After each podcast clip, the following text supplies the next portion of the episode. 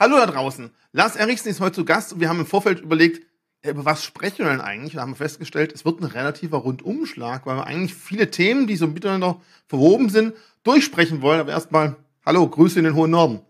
Hallo Richie. Danke für die Einladung.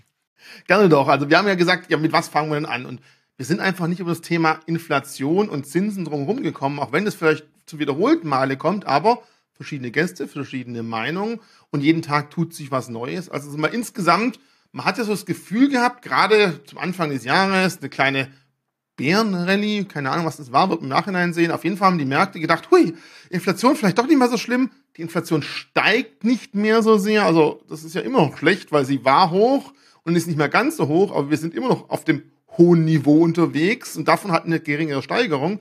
Und deswegen kommen die ersten Hoffnungen, was passiert mit den Zinsen? Steigen sie vielleicht langsamer? Und ich glaube, die Zinsen die kommen werden, ist gar nicht so wichtig, sondern das, was man so zwischen den Zeilen bei Notenbanker hört, weil das gibt ja viel mehr Ausschluss daraus, wo es hingehen könnte. Also wo siehst du momentan die Reise? Wo geht's für dich hin? Ist immer so langsam am Terminpunkt, wo man sagen kann, es beruhigt sich wieder oder kommt bei dir so, ja, das dicke Ende steht uns vielleicht noch bevor?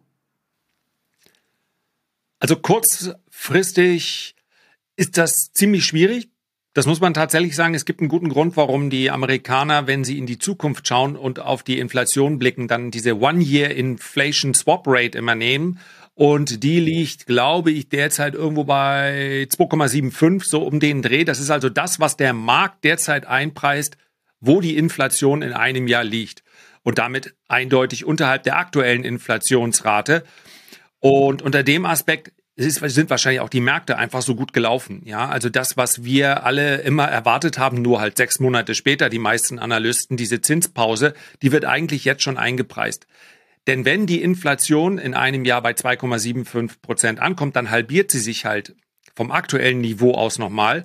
Und damit gibt es dann für die Notenbanken nicht mehr allzu viel, äh, ja, für Zinsanhebung sowieso keinen Spielraum.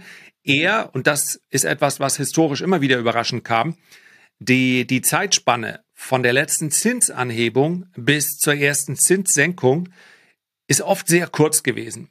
Und ich glaube, der Markt preist das ein bisschen ein. Die letzte Notenbanksitzung hat allerdings ja Unsicherheit reingebracht, weil die Kerninflation eben weniger schnell gesunken ist, als das angenommen wurde. Und wir sprechen ja immer über Erwartungshaltung. Also wir beide können natürlich sagen, ach, in einem Jahr wird der, die Inflation doppelt so hoch sein oder sie wird äh, nur die Hälfte von dem, was wir derzeit sehen, äh, auf dem Niveau sich bewegen. Aber entscheidend ist ja, was glaubt der Markt, wohin das Ganze geht. Und ich glaube, die letzte Sitzung, die passte nicht so ganz rein. Also da hat man sich gewünscht, dass es noch deutlicher in diese Richtung ginge. Für mich, wenn ich das nur an der Stelle sagen darf, ist das eine Frage, die jetzt kurzfristig entscheidend ist. Die viel wichtigere wird dann sein, kommt die Inflation, nachdem sie verschwunden ist, und sie wird zwischendurch verschwinden, kommt sie wieder. Aber damit müssen wir uns wahrscheinlich in den folgenden Jahren dann eher beschäftigen und noch nicht heute. Also ich glaube, auch ein Punkt, der uns natürlich schwer momentan zu greifen ist, ist das Thema, bisher war ja alles nur getrieben von Produktionskosten sind teurer, Rohstoffe wurden kosten, Energie ist teurer. Und jetzt merkt man auch in Deutschland, also wer vor ein paar Tagen mal fliegen wollte und gemerkt hat, ey, wie, da geht nichts, da streikt jemand. Ja, logisch, wir haben wieder äh, in Anführungszeichen natürlich die Verhandlungen um Tariferhöhungen, und da sprechen wir nicht wie früher sonst mal von 2, 3 Prozent, da werden 15 Prozent aufgerufen. Und jetzt kommt vielleicht auch wieder was zutage, was man lange Zeit gar nicht mehr gespürt hat, diese Lohnpreisspirale, weil nämlich die Löhne so stark erhöht werden, wird zum Teil das auf die Preise wieder aufgeschlagen, da gibt es wieder einen Grund, die nächsten Löhne zu erhöhen. Siehst du das auch als, auch als Risiko, dass man da, was heißt Risiko? Natürlich wollen Leute mehr Geld, weil sie einfach weniger Geld in der Tasche haben, also nicht falsch verstehen, aber grundsätzlich treibt es natürlich auch mittelfristig vielleicht auch die Inflation weiter an. Ist das bisher schon raus angekommen bei den Märkten? Mm, ich, ich glaube schon. Also grundsätzlich mal ist sich, glaube ich, der Markt dieser Tatsache bewusst, dass das stattfindet. Man muss allerdings dazu sagen, dass man sich auch die absoluten Zahlen angucken kann. Und wenn man sich das anschaut, wie in Deutschland die, wir haben ja dann immer so reflexartig, gibt's ja dann auch so in Foren, siehst du ja, äh, Kapitalismus first und wie äh, scheiß Gewerkschaften und so, wenn ich das mal so salopp formulieren darf. Äh, Tatsache ist aber, äh, dass die Unternehmensgewinne viel schneller gestiegen sind als die, ähm, als die Löhne und Gehälter in Deutschland. Das heißt also grundsätzlich mal, wenn wir uns die Lebenshaltungskosten in Deutschland anschauen, dann ist das schon gerechtfertigt, dass im Durchschnitt, ja, für jede einzelne Branche kann man es nicht sagen, ist das schon gerechtfertigt, dass die Leute mehr Lohn und Gehalt äh, bekommen. Und der öffentliche Dienst hat oft nicht den besten Ruf. Aber wenn du Verwaltung einigermaßen attraktiv gestalten willst, dann musst du natürlich auch da ein bisschen mehr bezahlen. Und das ist am Ende für so eine, für so eine Gesellschaft auch relativ wichtig. Und gerade in dem Bereich äh, Polizisten, äh, was in Krankenhäusern passiert, bei uns zum Beispiel gerade vor Ort, also dann wird quasi pro forma so ein Insolvenzverfahren, damit dann anschließend ähm, irgendwelche äh, Unternehmen kommen können, die ihre, ja, die eben keine Festanstellung machen, sondern nur noch Zeitarbeit. Äh, das ist schon auch ein echtes Problem. Also äh, wenn wir Krankenpfleger und Altenpfleger wollen, da musst du die auch anständig bezahlen. Und von daher ist das etwas, was, glaube ich, schon als zum einen gesellschaftlich natürlich wirklich eine Herausforderung für uns wird. Aber ich glaube schon, der, dass der Markt weiß, dass diese Lohnpreisspirale ähm, eine große Rolle spielt. Wenn wir auf den US-Markt gucken, und das ist eben letztlich das, was vielleicht den Markt eher antreibt, dann haben wir auf der einen Seite, ja, wir haben höhere äh, Löhne, aber dafür muss gar keine Gewerkschaft kommen, weil die Unternehmen die Kräfte dementsprechend brauchen. Ich glaube, was so ein bisschen gerade diametral gegeneinander läuft, ist auf der einen Seite bezahlst du mehr, auf der anderen Seite sagen die großen Tech-Konzerne, naja, aber auf 11.000 Leute können wir aber problemlos verzichten. Und äh, das hinterlässt natürlich das Gefühl, dass die Lohnpreisspirale in den USA jetzt nicht ganz so gravierend ausfällt. Ich glaube aber tatsächlich schon, dass das eher was sein wird, was ähm, ja, was den, was die Inflation dann auch wirklich ein bisschen nachhaltiger erscheinen lässt. Das müssen ja nicht dann sechs, sieben oder acht Prozent sein. Aber dass wir jetzt dauerhaft wieder runtergehen und Nullinflation haben und dann wieder eine Dekade der Nullinflation und der Nullzinsen, das ist zumindest nicht besonders wahrscheinlich aus meiner Sicht. Ja, du hast gerade angesprochen, Krankenpflegebereich, Polizisten oder auch äh, Kita, Kindergärten. Ich merke es auch bei mir. Wir versuchen jetzt gerade äh, eine Tagesstelle zu finden, wo wir halt den kleinen Wurm bis um 14, 15 Uhr in einem Kindergarten nächstes Jahr lassen können. Den, den fehlen die Leute, auch nachvollziehbar. Es ist echt ein harter Job. Also ich liebe es, am Wochenende mit meinem Kleinen zusammenzusitzen, aber nach zwei Wochenendtagen denke ich, boah, Montag, ich kann endlich wieder ins Büro und arbeiten. Es ist einfach trotz allem anstrengend. Du musst die ganze Zeit auf Zack sein und dann eben nicht nur ein, sondern fünf oder sechs Würmer pro Person um einem rumspringen zu haben. Hart und die Bezahlung ist da wirklich eigentlich lächerlich. Und insgesamt braucht man natürlich ganz klar da eine Basis, wenn wir irgendwo ja, Fachkräfte, wie wir es immer nennen, äh, freisetzen möchten, die ja scheinbar mehr und mehr uns ja, äh, in Rente gehen. Und das wird vielleicht auch noch ein Problem für die Gesellschaft. Bei uns, vor allem in Deutschland, es gibt andere Länder, die haben mit Zuwanderung das Problem besser gelöst. Da haben wir ein bisschen noch was zu tun. Aber das ist ein anderes Thema. Ich habe hier mal kurz eine Grafik aufgerufen, so zum Thema Zinsen nochmal in die USA, dass wir uns mal vor Augen halten, weil jetzt alle denken, oh Gott, oh Gott, die Zinsen sind so hoch, das schaffen die Börsen nie.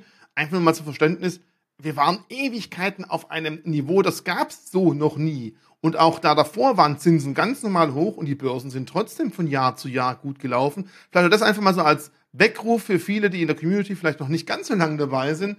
Ein gewisses Zinsniveau war bisher immer üblich. Das war jetzt nichts Gravierendes, wo die Märkte komplett abwirkt. Aber nach so einer langen Abhängigkeit von billigem Geld kommt jetzt halt der harte Entzug davon. Ich glaube, das ist das Problem, wo wir einfach noch nie so in dem Umfang hatten in der, in der Wirtschaft bei uns an der Börse. Ja, und die Erwartungshaltung. Also wenn du dir die ähm, 80er, 90er Jahre anguckst, dann war eben auch nicht die Erwartungshaltung, dass du einen Nasdaq-ETF kaufst und für den gibt's dann jedes Jahr im Schnitt 18 Prozent. Weil das diese schnell wachsenden Firmen in dem Ausmaß gar nicht gab. Ja, dieses Plattformgeschäft und dann skalierst du nach oben weg, 40 äh, Prozent Wachstum jedes Quartal. Das ist eben bei, also salopp formuliert, bei äh, Industrieunternehmen oder beim Eisenbahnunternehmen oder beim, äh, beim Versicherer oder so weiter, ist das eben nicht die Regel gewesen. Also die Börsianer sind ja auch verwöhnt, weil sie sagen, Börse reich werden. Börse war eigentlich immer dazu gedacht, ein Vermögens, was heißt dazu gedacht? Es ist dazu gedacht, damit Leute Unternehmensanteile austauschen können. Aber man konnte an der Börse immer ein Vermögen aufbauen und man konnte sich ganz wunderbar gegen inflationäre Geldentwertung absichern. So, dass dann in, durch Spekulation und durch spekulative Phasen dann auch mal absolute Überrenditen möglich sind, das ist klar. Aber das ist etwas, wo man davon ausgehen muss, dass wir das in einem äh, in einem Umfeld mit einem Zins, ob der nun bei zwei oder drei Prozent im Durchschnitt liegt oder bei 1,8 Prozent, das werden wir eben weniger sehen. Und ja, das ist vielleicht auch ein ganz gesunder Prozess, ne? Du hast gerade gesagt, gegen Inflation absichern. Das muss vielleicht auch vielen klar sein. Jetzt auf Aktien zu setzen, um sich jetzt gegen die Inflation abzusichern, ist halt so wie nach dem Unfall, wenn man gegen einen Baum gefahren ist, sich nochmal anzugurten und sagen, so, jetzt ist es aber sicher. Genau dein Beispiel war es ja, davor schon stückchenweise eine Überrendite mitzunehmen, dass dann, wenn die Geldentwertung stattfindet, man einfach schon ein gewisses Puffer aufgebaut hat, der dann ein bisschen einschmelzen kann und man trotzdem mit dem blauen Auge aus einer größeren Inflation davonkommt. Und wenn wir von Inflation sprechen, ist natürlich klar, ich habe jetzt mal hier Gold eingeblendet, ist natürlich immer für viele so der Punkt, Gold ist ein Inflationsschutz, Gold braucht man im Portfolio. Wie siehst du momentan so die Lage im Gold? Wir sind ja schon auf einem historisch relativ hohem Niveau. Ich habe jetzt hier mal Wochencharts eingeblendet. Da lief es natürlich in den 80er, 90er Jahre lange seitwärts und auch da schoss es dann Ende der Dotcom-Blase ziemlich nach oben. Äh, und wir haben jetzt ein relativ hohes Niveau erreicht. Welche Meinung hast du zu dem Thema Gold? Ist für dich das auch da keine Beratung, keine Empfehlung. Selbst wenn du selbst in Gold investiert bist, hast du natürlich einen Interessenskonflikt. Wenn du dich jetzt positiv zu Gold äußerst und alle Gold kaufen, schießt das sicherlich weltweit durch die Decke. Ironie aus, aber wir müssen halt darauf hinweisen, wenn du in was investiert bist, gibt es einen Interessenskonflikt, wenn das so sein sollte. Haben wir das hier auch erwähnt. Genau, ja. Ich bin seit äh, der Jahrtausendwende in physischem Gold investiert. Äh, man sieht also, ich habe das reichlich unaktiv gehandelt. Aber klar, man kann dann auch mal kurzfristiger reingehen und tatsächlich finde ich Gold auf diesem Niveau ganz interessant. Aber der langfristige Chart, den du eben gezeigt hast, ist eben auch interessant. Wir tun uns mit dieser Widerstandszone schon sehr, sehr lange und immer wieder schwer. Wenn wir die zur Oberseite mal rausnehmen, dann kann ich mir durchaus vorstellen, dass wir eine bullische Phase sehen. Und das ist Gold ist ein sehr gutes Beispiel dafür, dass es gerade auch in Deutschland ja ganz, ganz viele Goldanhänger gibt, die sagen, Gold müsse, weil es einfach mal dran wäre und weil es billig ist im Vergleich zu Aktien und, und, und steigen.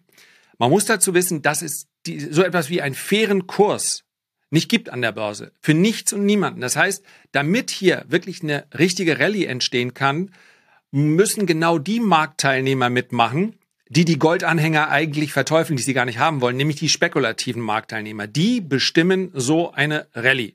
Und Gold hat ja durchaus seine Funktion erfüllt. Insofern kann man sagen, okay, hat die Geldentwertung, äh, damit konnte ich mich oder dagegen konnte ich mich schützen. Ansonsten ist Gold kein übermäßig rentable, keine übermäßig rentable Assetklasse. Ja, es ist, es gleicht halt die Geldentwertung aus. Es ist weniger rentabel, was auch irgendwo nachvollziehbar ist, weil ja da keine Produktion entsteht, kein, kein Produkt, was weiterverkauft werden kann, als zum Beispiel Aktien im Durchschnitt. Aber unter spekulativen Aspekten finde ich es jetzt derzeit ganz interessant. Ich bin aber äh, selten der erste Käufer. Das heißt, ich möchte dann auch sehen, dass die Käufer in diesen Markt zurückkehren und auch wirklich ein bisschen Dynamik reinbringen dann finde ich es ganz interessant. Aber wie gesagt, wenn wir hier übers Trading sprechen, muss man ganz klar sagen, da musst du auch einen Stop haben und du musst ein Setup haben, welches dir auf der Oberseite mehr Ertrag bringt als die Strecke zu deinem Stop. Ja, aber eine, Re eine Reaktion der Käufer wäre jetzt mal ganz schön. Dann würde ich vielleicht ins Bullenlager wechseln. Momentan ziert sich das gelbe Edelmetall noch so ein bisschen, ne? Und du hast ja auch einen ganz wichtigen Punkt gesagt. Alle sagen, eigentlich müsste Gold jetzt mal steigen. Das deutet darauf hin, dass alle bereits in Gold investiert sind, die davon positiv überzeugt sind. Und dann stellt sich immer die Frage, woher kommt das neue Geld, damit es denn steigen kann? Du hast gesagt, das müssen dann vielleicht Spekulanten sein. Das ist genauso wie am neuen Markt, als dann in der Bildzeitung stand, neuer Markt macht Hausfrauen zu Millionären. Das war ein Artikel in der Bildzeitung, ich weiß es noch, als wäre es gestern gewesen, auch wenn es schon, oh Gott, das will über 20 Jahre her ist. Äh, kurz danach ist der neue Markt zusammengebrochen. Auch da, wenn halt alles schon am Markt ist, Costolani meinte, wenn mein Schuhputzer zu Aktien fragt, steige ich aus. Klingt böse, aber wenn das ganze Geld halt im Markt bereits enthalten ist, fehlt eben der Zündstoff für den nächsten Kursanstieg und das muss auch mal berücksichtigt werden. Wenn die Stimmung zu positiv ist, dann sind meistens brutal viele investiert deswegen ist diese breite Meinung so positiv. Und das Geheimnis ist halt auch mal bei negativen Stimmungen, sich zu trauen einzusteigen. Oder wie du gesagt hast, zu erkennen, wann ist denn dieser Snap, wann kommt es denn zu einem Umschwung von negativ zu positiv. Und da muss man nicht der allererste sein, aber man sollte am Anfang mit dabei sein. Ich glaube, Ja, genau, genau. Also du sagst einen ganz, ganz wichtigen Punkt. Du musst eigentlich immer, wenn du auf den Kaufknopf äh, gedrückt hast, muss dir eigentlich klar sein, wer wird eigentlich der nächste Käufer sein.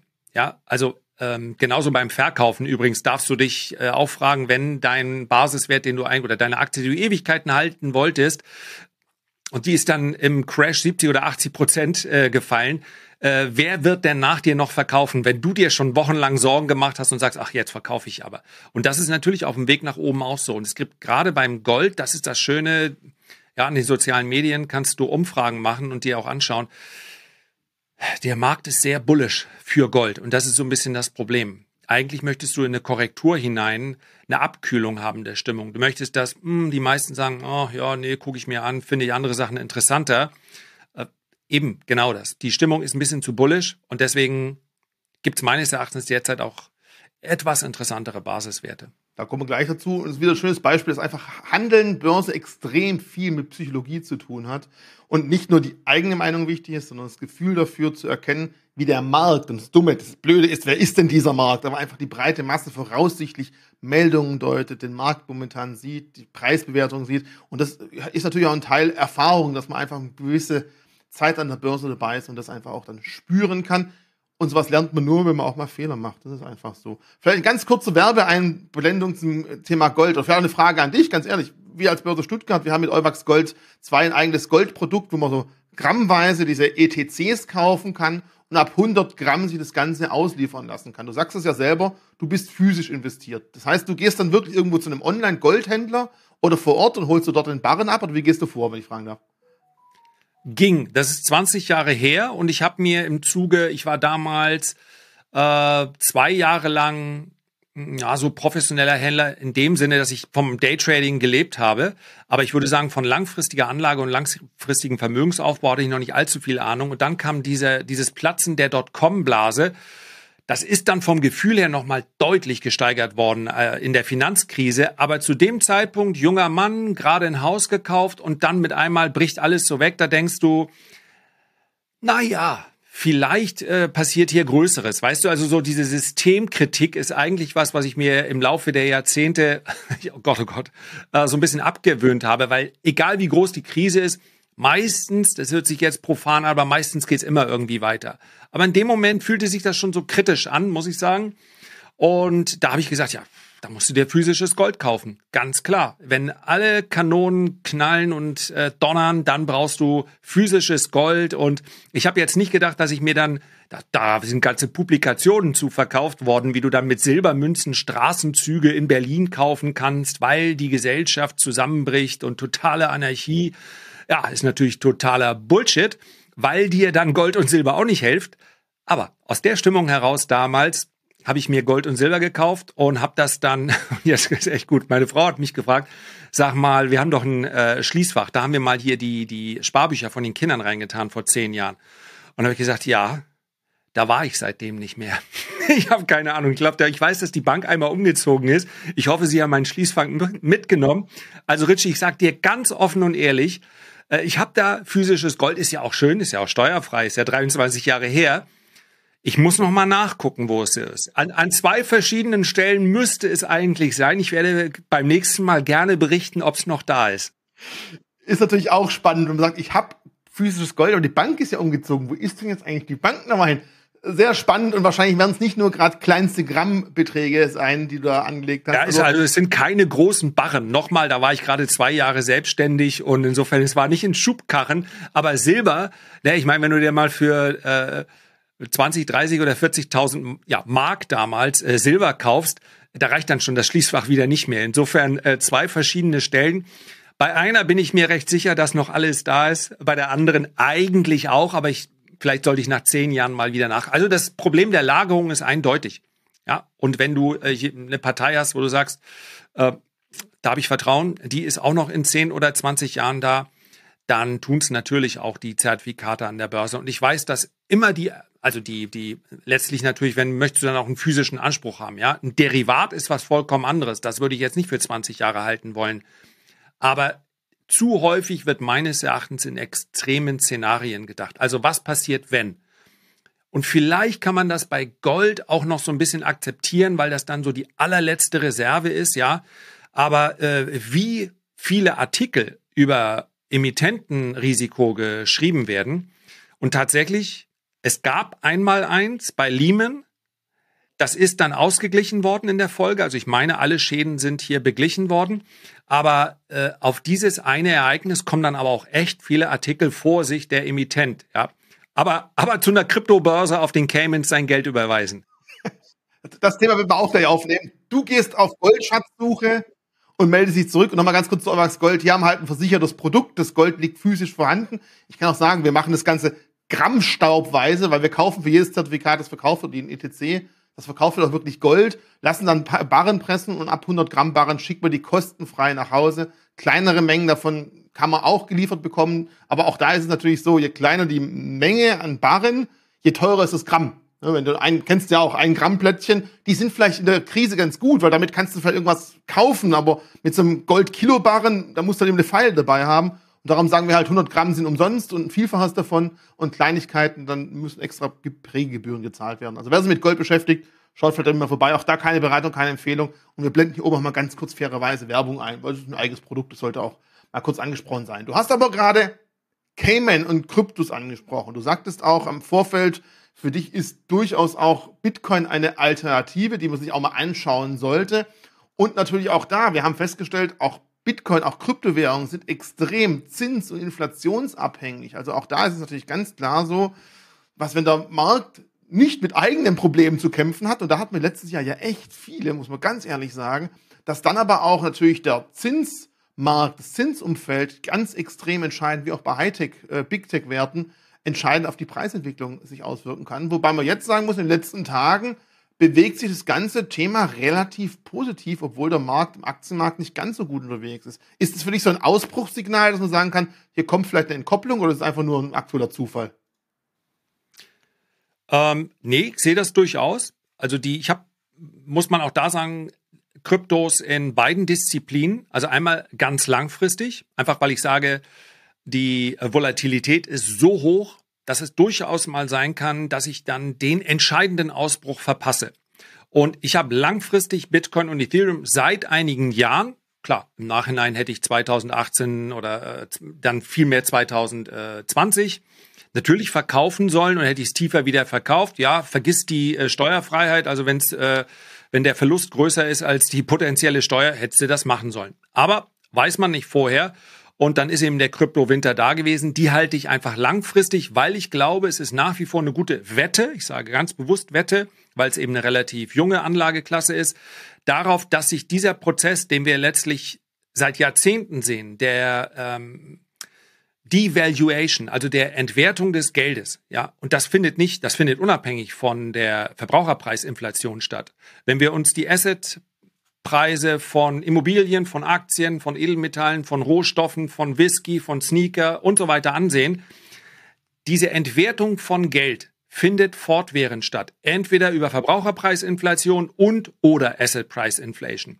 Und wir kann, können sehr schön sehen, dass in diesem Prozess, wenn auch sehr volatil, sich Bitcoin, ja, ich nehme jetzt mal nur Bitcoin, alle anderen sind, haben vielleicht eine andere Funktion, äh, aufwärts bewegt haben. So, und wenn man davon ausgeht, dieser Prozess geht letztlich weiter, eigentlich können sich weder Notenbanken noch Staaten dauerhaft erlauben zu sagen, naja gut, dann geben wir halt mal Anleihen mit vier oder fünf Prozent aus. Ähm, kein Problem, können wir auch bezahlen die nächsten zehn Jahre. Und dann haben wir wieder normale Geldpolitik wie vor 50 Jahren. Das kann alles sein, kann aber auch sein, dass genau diese Entwertung so lange weitergeht, bis es irgendwann mal kracht. Keine Ahnung. So, wer das sagt, für mich ist dann eben immer noch Best Bet, wie es so schön heißt, also die beste Wette darauf, äh, ist für mich äh, Bitcoin. Persönlich bin ich da auch noch in Ethereum drin. Und dann habe ich äh, einfach kurzfristig nach Charttechnik. Und das beantwortet deine Frage. Für mich ist der Ausbruch gelungen. Im besten Fall setzt Bitcoin nicht mehr unter 21.500 US-Dollar zurück. Und dann, ähm, ja, das ist so ungefähr die Unterstützung. Man kann es da, glaube ich, auch sehen. Wir hatten das hoch, da sind wir dann ausgebrochen dass dieses Tief sollte jetzt auch halten. Ja, ist, an sich ist es eine, so eine Unterstützungszone. Das letzte Tief soll halten, dann liegt mein Kursziel, Achtung, keine Empfehlung, nur mein Standpunkt, äh, erstmal auf der Oberseite so bei 30 bis 32.000 US-Dollar. Da ist noch ziemlich Luft drin. Was ich interessant finde, du hast ja gerade angesprochen, dass einfach die Geldentwertung. Häufig haben wir einfach das Problem, dass die Währung gar nicht lang genug besteht und wir da gar nicht feststellen, wie stark die Entwertung wirklich war. Und interessant finde ich dann hier äh, British Pfund Sterling, das halt einfach historisch schon sehr, sehr lang vertreten ist und da noch keine große Währungsreform es weiter gab. Und wenn man dann mal feststellt, von äh, 1209 bis jetzt, wie da das die Kaufkraft des British Pfund gefallen ist. Also das ist ja ein, ein Wahnsinn, wie das jetzt ausschaut. Und das spiegelt halt das wieder. Und das ist ja auch ein Punkt, was viele Leute eben sagen, Gold ist physisch limitiert, Bitcoin ist im Code limitiert. Lasst uns vielleicht auch Werte als Absicherung mit reinnehmen, die irgendwo eine Limitierung haben. Und das kann dann durchaus interessant sein. Wir haben jetzt im Thema Bitcoin natürlich auch im nächsten Jahr das nächste Halving-Ereignis. Ob das jetzt noch so einen großen Effekt haben wird wie davor, also die Anzahl neuer Bitcoins alle 10 Minuten, im Schnitt 10 Minuten, halbiert sich dann wieder. Ähm, wir haben früher immer gesehen, zu dem Zeitpunkt, nicht unbedingt genau zu dem Zeitpunkt, auch nicht kurz davor oder nach, aber irgendwo um den Dreh rum hatten wir dreimal eine relativ positive Bewegung. Aber irgendwann sage ich auch, wir haben von Psychologie, Psychologie gesprochen, irgendwann erkennt das eh jeder, dieses Muster. Und vielleicht wird das Muster dann immer unwichtiger. Und auch, ob jetzt 50 oder 25 Bitcoins alle 10 Minuten dazukommen oder 6,25 oder 3,125, das spürt man nicht mehr ganz so. Wir haben bereits über 90 Prozent aller verfügbaren Bitcoins gemeint. Ist für dich so das Halving-Ereignis etwas, wo du darauf hinfieberst? Weil wir haben jetzt einige, MicroStrategy zum Beispiel, hat der Chef dort ganz klar viele, viele Kredite, die fällig sind nach dem Halving und damit extrem viele Bitcoins auch gekauft. Also auch da gibt es große Professionelle, die darauf wetten. Wie siehst du das Thema Halving? Ist das so ein Licht am Ende des Tunnels? Du sagst, aber spätestens da hoffe ich im Jahr 2024 auf eine positive Bewegung oder sagst du, naja, das ist jetzt auch schon langsam verschossenes Pulver? Also grundsätzlich mal mag, glaube ich, die Börse so diese selbsterfüllenden Prophezeiungen und sagt, na ja, aber ist mir dann auch zu riskant, nicht dabei zu sein. Ich gebe dir vollkommen recht. Also ich habe es gerade jetzt gesehen, um einen Artikel, so 12 bis 15 Monate, manchmal auch 18 Monate, je nach Betrachtungsweise vorher äh, beginnt dann so eine Rallye. Ähm, für mich spielt eher rein, dass ich das Jahr 2023 als so ein, in vielen Basiswerten als so ein Übergangsjahr sehe, weil Geld wieder einen Preis hat. Und daran muss sich der Markt erst gewöhnen. Und ich glaube, es wird sehr volatil werden. Das heißt, wir können zur Oberseite weitergehen, als sich das der ein oder andere vorstellt. Aber wir können auch dann wieder deutliche Korrekturen sehen. Wer Lust hat, der schaut sich mal Ray Dalio und den langfristigen und kurzfristigen Schuldenzyklus an. Da ist das ganz schön beschrieben, dass am Ende eines solchen äh, Zyklus die Volatilität sehr stark zunimmt. Und insofern passt es aus meiner Sicht, dass größere Bewegungen, größere Trends eher Ende des Jahres oder vielleicht sogar erst 2024 stattfinden. Und das würde natürlich dazu passen, dass Bitcoin in den letzten, den nächsten Monaten dann noch sehr volatil ist und dann zu einer größeren Trendbewegung vielleicht erst im Jahr 2024 ansetzt. Das glaube ich übrigens auch für Gold und für den Aktienmarkt. Sind ziemlich langweilige Jahresausblicke und ich habe auch nicht viel positive Resonanz von den Lesern bekommen. Wie gesagt, mal echt jetzt? Kannst du nicht einfach sagen, ein Jahr des Übergangs? Das habe ich ja nicht gesagt. Man kann ja auch aus kleineren Bewegungen was machen. Aber ich glaube, große Trends, die brauchen einfach noch ein bisschen Zeit. Ja, sehr schön, genau. Das ist, äh, ist im Übrigen auch auf der Seite von Ray Dalio ein großartiges Video. Dieser Wirtschaftskreislauf in 30 Minuten erklärt, müsste in jeder Schule einmal laufen, gibt's auch deutschsprachig. Ist wirklich wunderbar. Und äh, insofern, ja, ich handle Bitcoin letztlich jetzt von Signal zu Signal. Die große Bewegung, die kommt meines Erachtens erst noch. Und man darf eins nicht vergessen, bei Aktien, Bitcoin, bei all dem. Aktuell ist die Inflation noch bei sechs oder sieben Prozent und ich glaube, viele würden sagen, die fühlt sich sogar noch höher an. Also wer so wie ich gerade Handwerker auf dem Dach hat, ich weiß nicht, ob man es hört, oder wer sich irgendwas kaufen will, oder, oder. Eigentlich alles außer, äh, ich glaube, Technik, so Flachbildfernseher und so, die werden, das geht eigentlich noch, ne? Ja, aber ansonsten wird alles teurer, gefühlt eben noch mehr als die sechs oder sieben Prozent. Und das muss man ja eigentlich von seiner Angst abziehen, dass Aktien fallen. Also wenn du nichts machst, dann wird dein Geld, was du so brauchst für den Alltag, im nächsten Jahr zehn Prozent weniger wert sein. Und dann vielleicht investiert es sich dann auch entspannter, weil man sagt, okay, das ist schon mal meine Downside, die habe ich auf jeden Fall. Wenn Aktien dann vielleicht mal nur ein oder zwei Prozent machen, ist das ja schon mal besser, als wenn mein Geld rumliegt und nächstes Jahr zehn Prozent weniger wert ist und danach wieder zehn Prozent.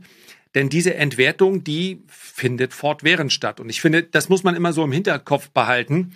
Ja, ist alles volatil, ist alles riskant, aber nichts machen bedeutet einfach nur safe Geld verlieren, Kaufkraft verlieren.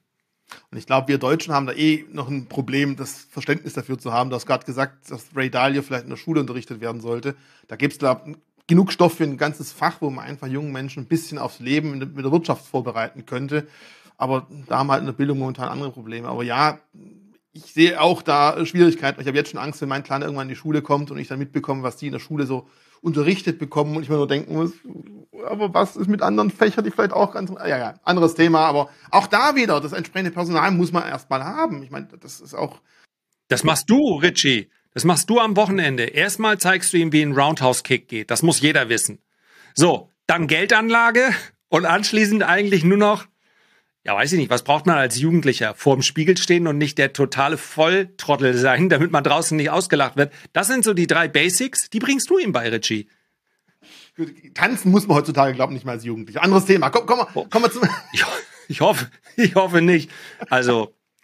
Nein, aber Schatz beiseite, da gibt's aber andere Länder, die sind wesentlich weiter. Du hast auch vorher schon gesagt, du guckst auch sehr stark natürlich nach USA, weil dort einfach eine viel größere, ja, das Mindset für Aktien viel, viel weiter vorangeschritten ist. Auch die Anlage auch vom Staat her gewissermaßen auch gefördert wird. Das ist natürlich der Markt, wo man wichtiger drauf schauen sollte. Aber unsere Kunden aus Börse Stuttgart sind in Deutschland, sind in Europa und ich hoffe, dass auch da sich ein bisschen was in die Richtung tut. Wer jetzt ein Video zuschaut, dem ist wahrscheinlich auch bewusst, dass man irgendwo gewisse Quellen braucht, sonst wäre jetzt nicht hier. Teilt das Video einfach mal weiter, wenn noch andere Leute sich das auch anschauen sollten. Und jetzt kommen wir vielleicht zu einem weiteren Punkt, wenn wir sagen, okay, die Zinsen, steigen die weiterhin oder nicht? Also mal grundsätzlich, hat man es eigentlich jemals geschafft, rechtzeitig die Zinsen wieder zurückzubringen und die Wirtschaft abzuwirken? Ich glaube, das ist ja immer so, dass der Tanz auf Messers Klinge. Wann macht man das denn? Zinsen wieder so rechtzeitig senken, dass die Inflation in Griff gehalten werden kann, aber nicht zu spät, damit die Wirtschaft ins Stottern gerät. Ich glaube, das ist immer eine Schwierigkeit, wo nie so wirklich perfekt gelingt, oder?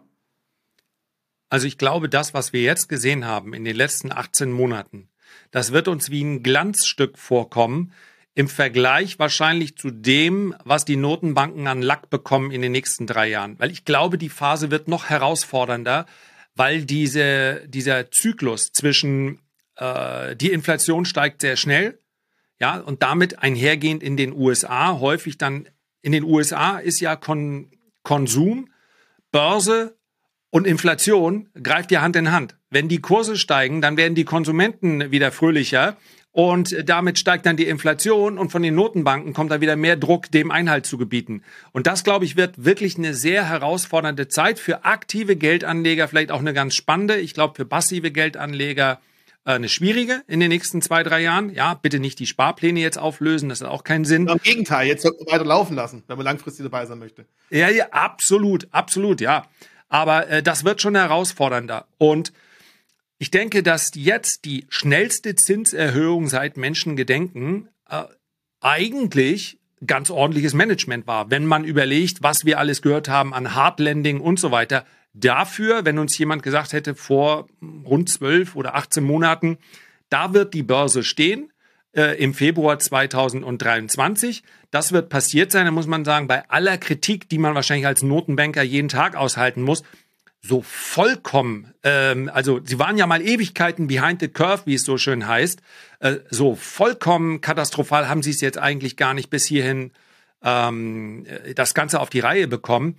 Und ich glaube, der, der Plan ist eigentlich, die Zinsen so schnell zu erhöhen, wie sie es jetzt gemacht haben, weil sie wissen, dass ein Zinsniveau von vier oder fünf oder sechs Prozent unter dem Strich zu hoch ist. Ja, man darf nicht vergessen, dass die USA mehr für die Anleihezahlung, also für die Rückzahlung ihrer ausstehenden Anleihen bezahlen, als ihr gesamter Bundeshaushalt beträgt.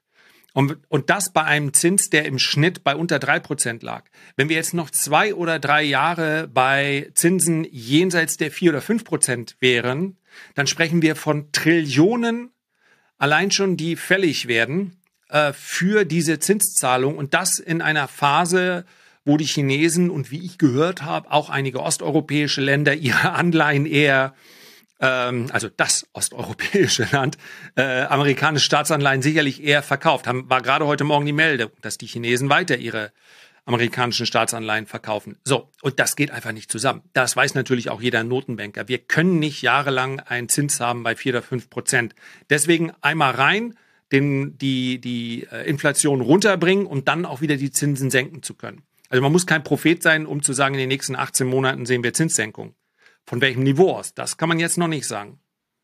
Ich glaube, du hast es gerade angesprochen. Mit Absicht so scharf rangehen und das Ding nach oben treiben, die Zinsen, ist glaube zum Teil wirklich psychologisch bedingt, damit die Leute jetzt merken, hoppala, da kommt jetzt ja was. So das typische whatever it takes.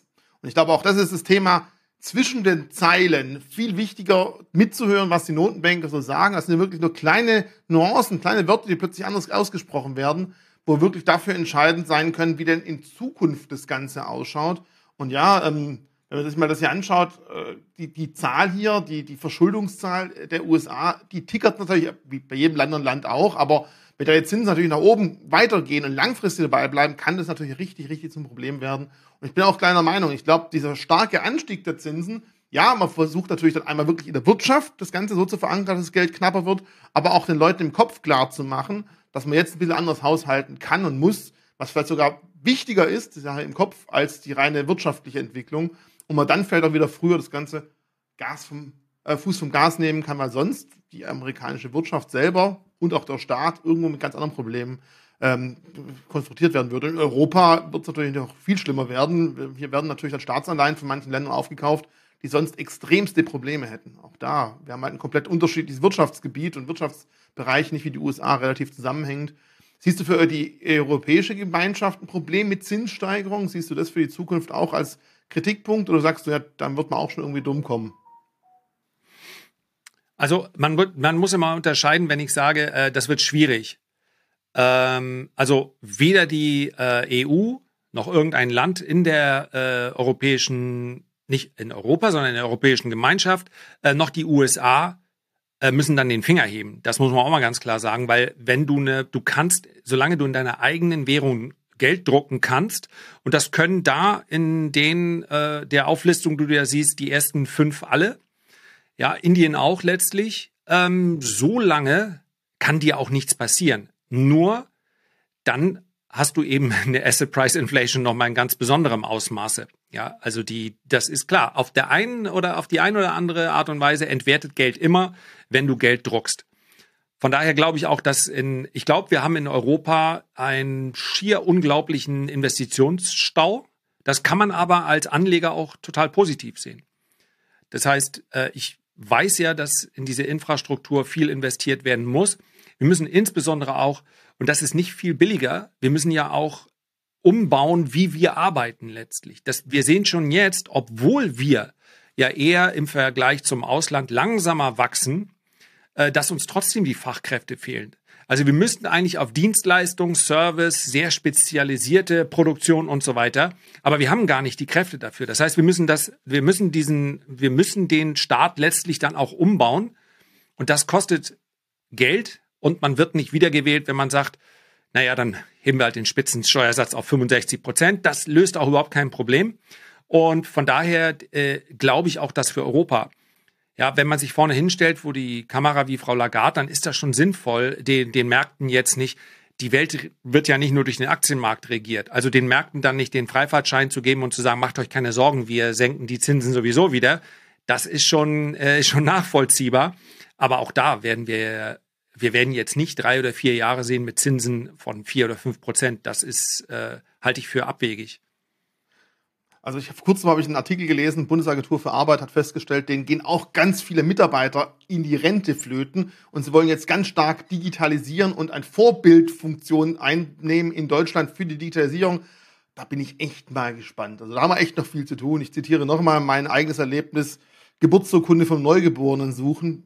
Ey, es ist unglaublich, wie kompliziert es heutzutage in Deutschland ist. Und da gibt es wahrscheinlich noch ganz viele andere Beispiele. Ja, da muss definitiv Umdenken da sein. Aber für die Wahlen ist, glaube ich, auch das Problem, damit müsstest du ja auch sagen, dass du ganz viele deiner Wähler zukünftig den Job, in Anführungszeichen, wegnehmen musst. Aber andererseits, du musst du nicht wegnehmen, weil die verschwinden ja eh durch, durch Alter, durch Weggang. Also muss man ein Stückchenweise umbauen. Ich glaube, da gibt es noch einiges zu erleben. Also irgendwann mal. Aber vielleicht passt das ja genau da rein. Wir haben dann, wir, da kommen ja auch wirklich geburtenschwache Jahrgänge. Also ähm, ich weiß, du hast jetzt mal alles gegeben schon mal, das ist ja schon mal ein Anfang, aber äh, der, das dauert ja nun auch dann, bis die dann wieder im Arbeitsleben sind. Und ich glaube gar nicht, dass das, also dieser Gedanke, wenn wir es alles effizienter machen, dann äh, arbeitet die Hälfte der Verwaltung nicht mehr.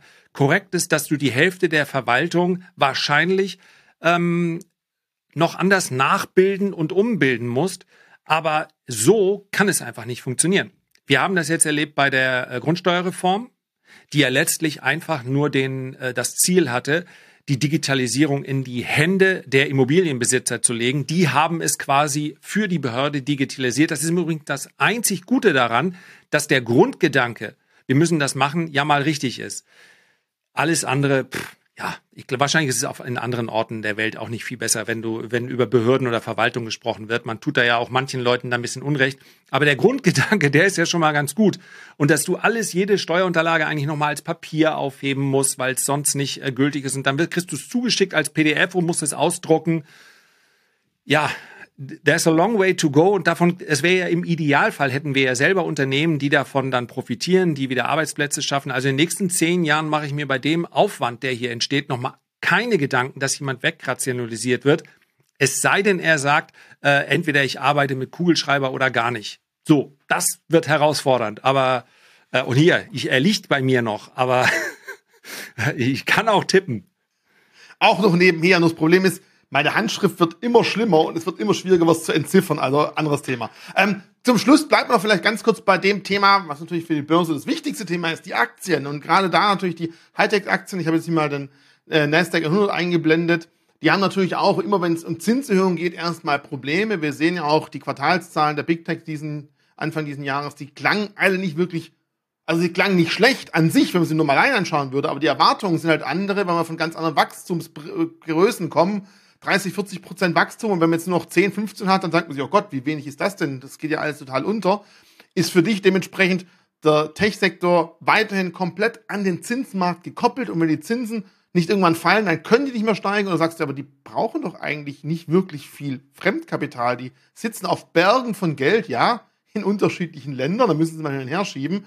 Aber wirklich Fremdfinanzierung ist für die nicht das Problem, aber vielleicht für die Kunden von denen. Also wie siehst du die Kopplung Big Tech und Zinsmarkt? Warum ist die überhaupt so stark vorhanden? Also Big Tech ist einfach immer noch hoch bewertet. Das äh, daran liegt's. Also wenn wir uns die, äh, das Wachstum anschauen, dann ist das natürlich auch zum Teil deshalb in Ordnung gewesen, weil die Erwartungshaltung ziemlich niedrig war. Die Analysten sind einfach immer weiter runtergegangen. Das machen die jetzt nicht vorsätzlich, das, da geht's nicht um Manipulation, aber die Erwartungshaltungen waren eh schon nicht so hoch. So, und die wurden dann zum Teil geschlagen, zum Teil auch durch Einmaleffekte. Also du kannst Leute nur einmal entlassen, ja, du kannst nur einmal sagen, wir ähm, wir bauen dieses, äh, in diesem Quartal äh, keine neuen Serverzentren und, und, und. Von daher waren die Zahlen okay.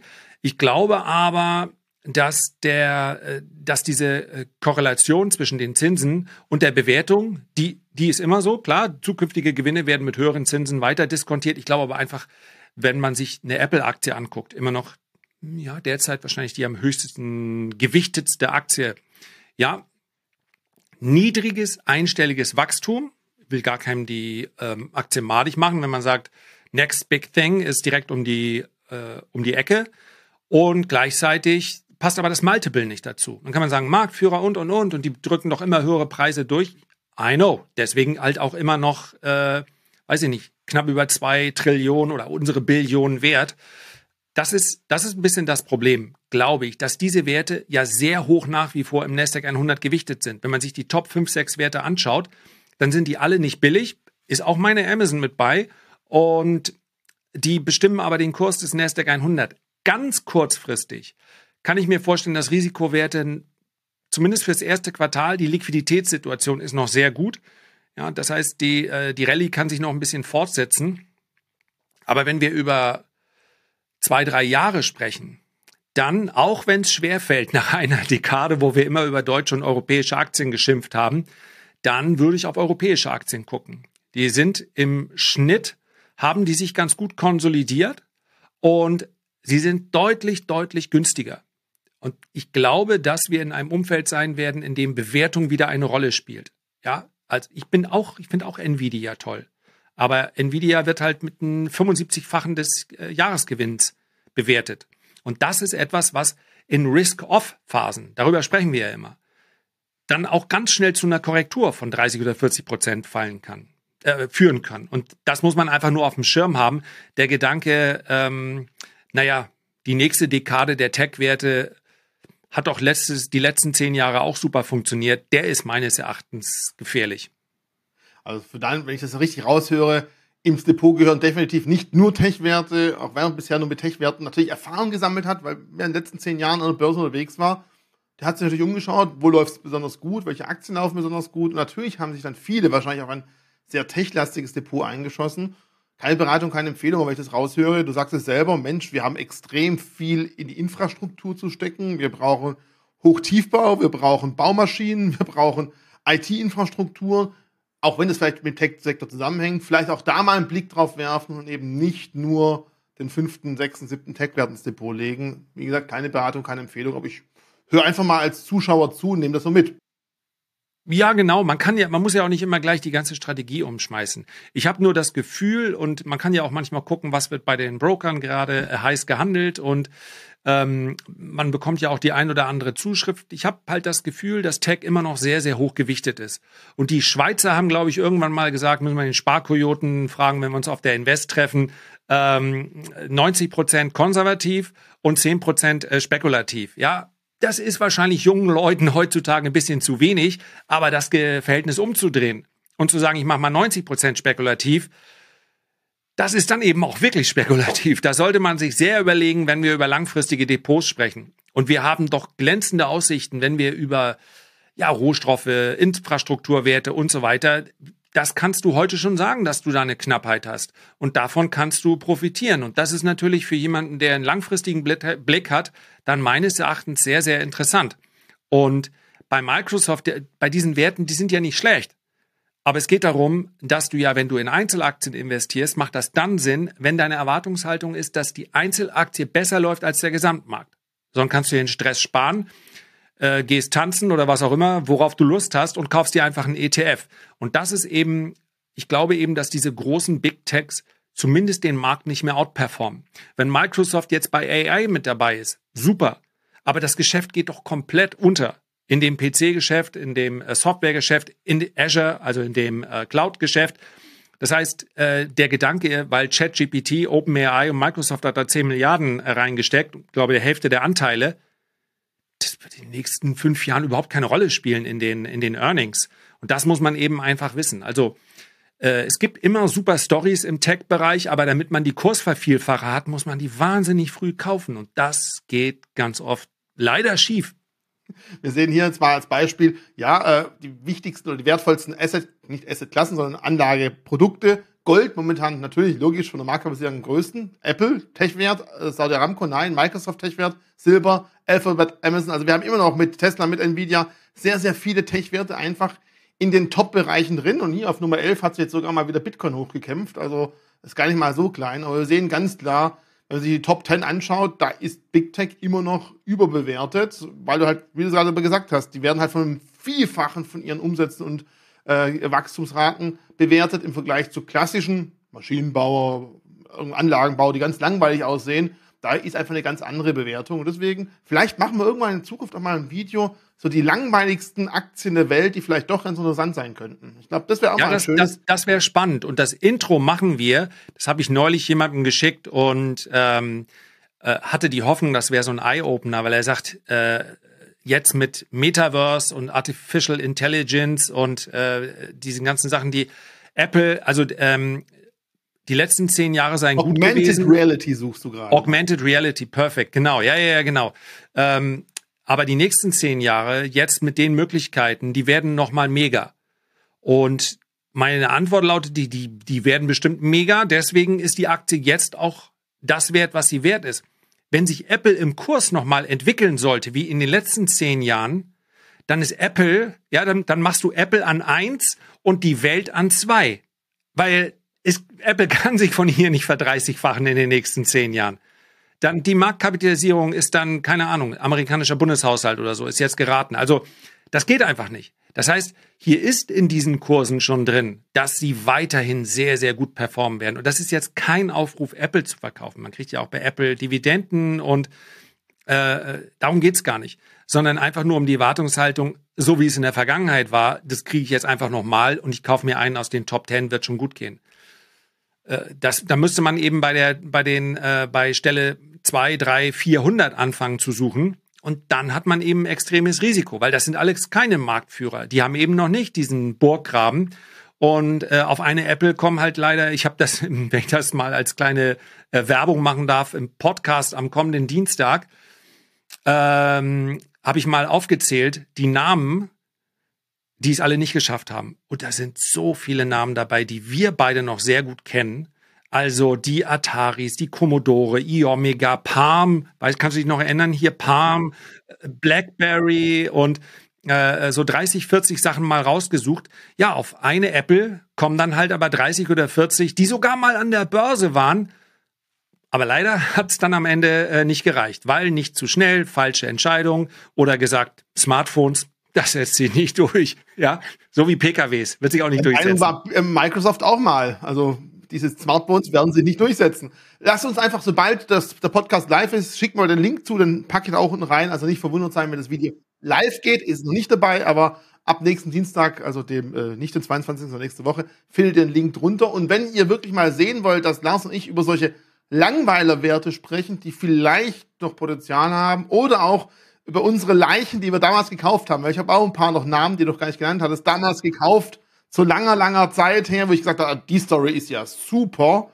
Und nochmal drüber sprechen, ja, wenn ich schon solche Wetten eingehe, wie viel sollte ich mir dann ins Depot legen, damit vielleicht wenigstens eine aufgeht? Reichen mir 10? Muss ich auf 15 gehen? Oder ist selbst bei 50 immer noch Faktor Glück extrem wichtig? Also wenn ihr mal so ein Video sehen wollt, wenig Hightech, mehr Low-Tech und auch vielleicht mal ein bisschen mit Fantasie, natürlich auch da bitte keine Beratung, keine Empfehlung, lasst Kommentare da dann werden Lars und ich spätestens nach der Invest, hoffe ich doch mal, so ein Video drehen, weil das wäre sicher auch mal ganz interessant, weil gibt es viel seltener. Momentan immer noch viele Tech-Werte, viele Videos mit Tech-Bereich. Ist natürlich schicker, ist spannender, ist in aller Munde, aber sowas wäre vielleicht auch mal richtig interessant. Lasst die Kommentare da. Von meiner Seite aus vielen lieben Dank. Guck mal, ob deine Handwerker noch im Dach sind oder ob sie Feierabend machen schon. Und wir sehen uns spätestens zu Invest auf der Blogger Ich freue mich drauf. Freue mich auch drauf, Richie. Bis dann. Ciao. Ciao.